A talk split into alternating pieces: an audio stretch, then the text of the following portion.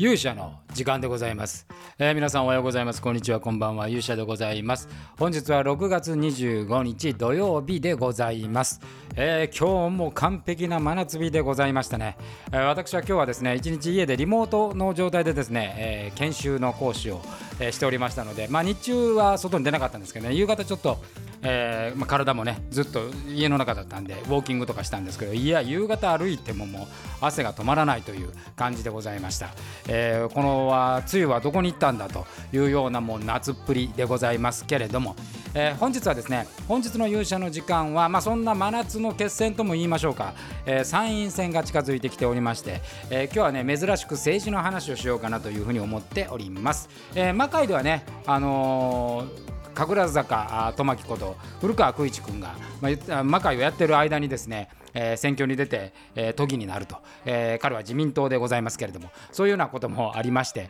えーまあ、政治の世界でね、まあ、もしも徳川家康が総理大臣になったら、まあ、政治が一つはテーマでございましたので、まあ、必ずしも私としては遠い話ではないという感じでございますが、まあ、今回ですね参院選なんですけれどもおそらく自民党が圧勝するのではないかというようなが、まあ、先の、ね、世論調査なんかでも、えー、出てきています。で実際にもでもですね、まあ、そうなるんではないか、まあ、そうなるということはですね選挙そんなに盛り上がらずにですね、えー、おそらく投票率も低いままでですね、えー、自民党が支持基盤をしっかりと抑えて公明党とともにですね、えー、勝つのではないかという感じがします。まあ、この辺りはですね、まあ、そもそも自民党というのはですね、えー、まあ右から左まで非常に幅広く、えー、考えがもともとあるというところが一つあるかなと思います、えー、しかもずっとその政権基盤についているのでその右と左の調整能力というのが非常に高い、えー、まあ、これが特徴的なもの。で、まあ、だからいわゆる空論ではなくてですね右や左の思考を持っていたいてもそれが実際政治の世界政権というものになると、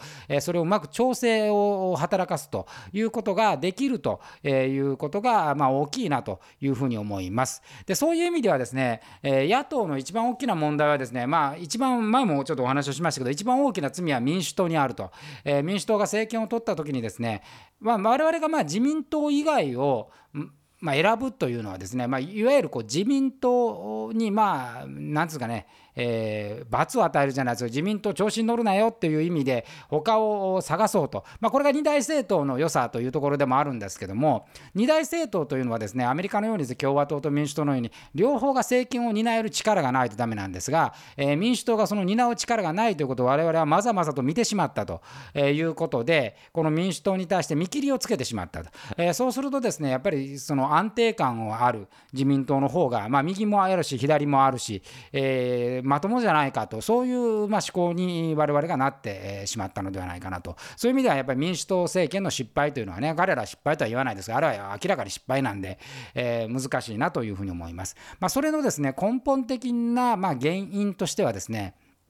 やっぱり政策論争というものはですね日本には向いてないんだろうというふうに思うんですよね。えー、例えばアメリカだったらやっぱ共和党と民主党っていうのは明らかに政策の違いがあり、えー、そこに考え方の違いもあるのでその真ん中の人がどちらに触れるかで勝敗は決まりますけれどもいわゆる政策というものが非常に色濃く対立構造として、え、できていると、え、日本の場合ですね先ほど言いましたけど自民党そのものがですね、え、右肩の考え方も左側の考え方も飲み込んでしまっているのでその政策の論論争のところでですねそんなに色が出ないんですよね。その政策論争っていうのはあの極端な話っていうのはできないわけですよ。実際それは政権になってできる上での政策論争なんでまあ例えばですね、えー、まあ、これだけお金をばらまきますよとか、えー、消費税全廃なんて言ってもですね、まあ、実際じゃあ政権についてそれできるのかって言ったら、まあ、民主党で見ましたねできないんですよ。じゃあアメリカで基地は作らせないって言ってもこれ現実的に政権についてじゃあ基地を作らせないでじゃあ安保どうすんの？ってなった時にきょとんみたいになってしまって結局はですね梨のつぶて、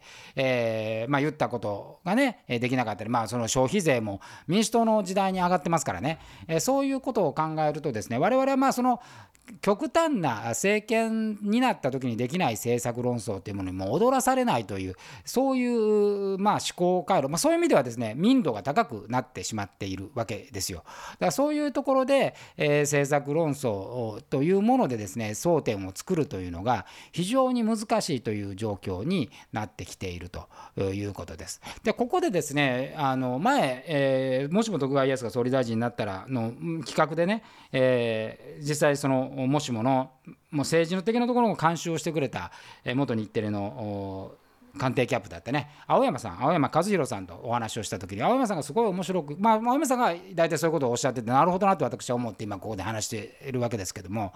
やっぱりあの一番大きな問題はですね日本人自体の中にですね何がというよりも誰がという何をするというよりも誰がする誰の方がやっぱりこう響くというところが大きい。だから自民党がこける時っていうのは首相がまあ問題を起こしたり、え、政治スキャンダルが大量に起こったり、まあ、やこの人たちがダメなんだ。政策ではなくてこの人たちというね。誰がのところに焦点が当ててえこいつらじゃダメだからこいつらに罰を与えるために他に渡すというところなんですね。じゃあその他の人たちがですね政権を担えるかっていうことは考えてはいないというところが問題なわけです、えですからですねまあ私の提案としてはですね政策ではなくてもう何ならだったら誰がに絞るべきだというふうに思うわけでございます。やっぱりね人材っていうのは例えば企業でいうと人材っていうのは本当重要なもの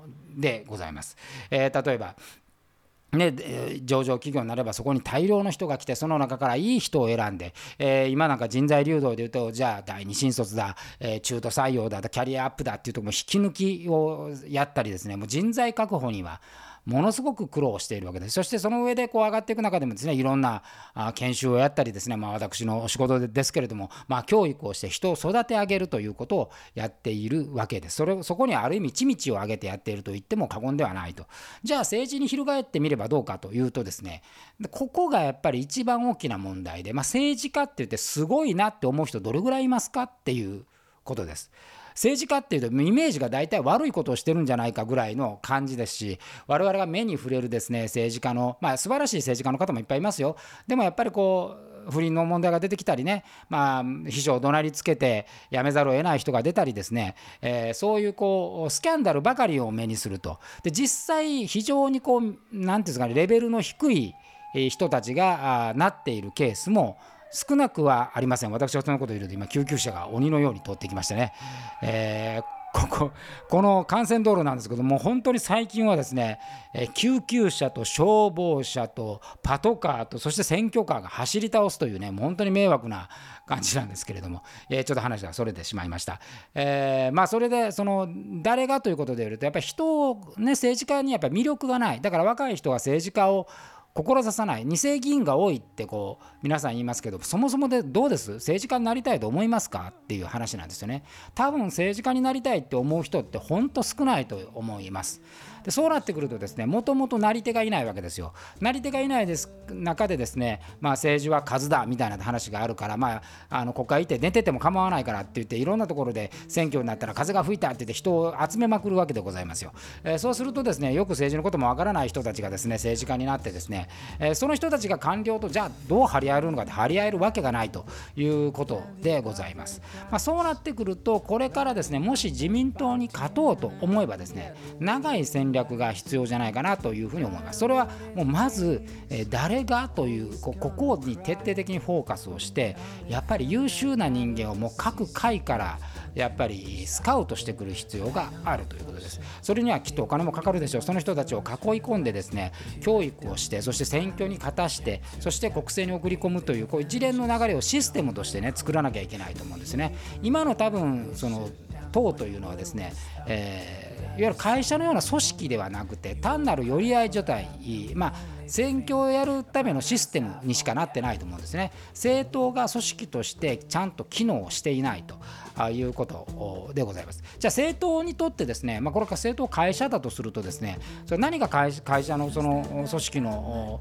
バリューになるのかって結局それって、えー、国会議員なわけですよ。国会議員の能力というのがバリューになるわけですからこれは製品なわけです。じゃあその製品をどれだけ力を染めて、えー、育て上げるか。だからその政治家になる選挙ばかりではなくて実際にその国政を担えるための能力を育てるためのプロデュース能力、えー、育成能力ということが必要じゃないかなというふうに私は思うわけです。だからそうなるとですねやっぱり10年ぐらいのスパンスパンをかけてですねまあ、多額のお金を使ってですねそれを育て上げるという、まあ、そういう気概がないとですねなかなか難しいんじゃないかなと今の野党の弱さっていうのはまさにですね単なるシステムになっている、えー、そこで、えー、まあ、勝ち目のない政策論争にえー、まあ、争点を見出して、えー、そしてまあ自民党の上げ足を取るか、えー、まあ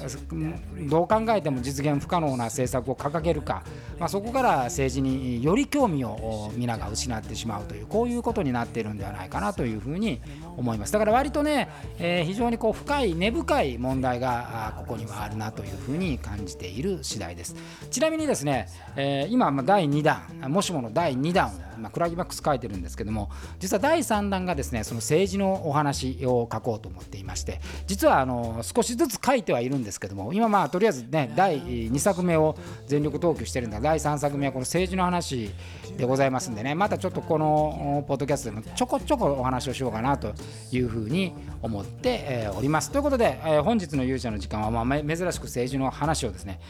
お話をさせていただきました。とはいえ皆さん選挙には行きましょうね。ということでまた次回お会いしましょう。さようなら